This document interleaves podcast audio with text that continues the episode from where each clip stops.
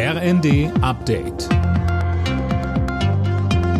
Stündlich neu. Auf den Punkt informiert. Ich bin Anna Löwer.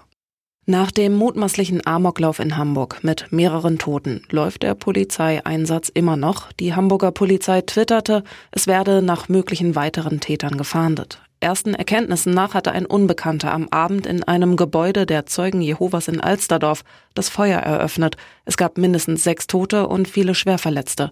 Möglicherweise ist unter den Toten auch ein Täter.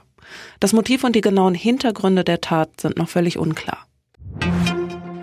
Die Deutsche Post will heute versuchen, einen unbefristeten Streik abzuwenden. Der Konzern trifft sich erneut mit der Gewerkschaft Verdi. Daniel Stuckenberg mit den Details. Zumindest bislang stehen die Zeichen auf größere Streikwelle. Über 85 Prozent der befragten Verdi-Mitglieder lehnten das Tarifangebot der Post ab.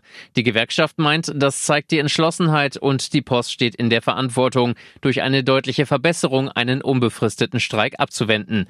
Verdi fordert für die rund 160.000 Beschäftigten unter anderem ein Lohnplus von 15 Prozent.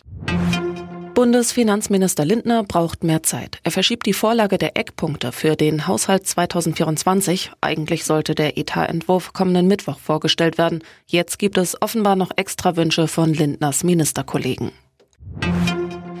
Deutschland wird für ausländische Fachkräfte immer unattraktiver. Das zeigt eine aktuelle Studie der OECD und der Bertelsmann Stiftung. Dort landet Deutschland nur auf Platz 15. Die Gründe unter anderem hohe Steuern, zu viel Bürokratie und eine schleppende Digitalisierung.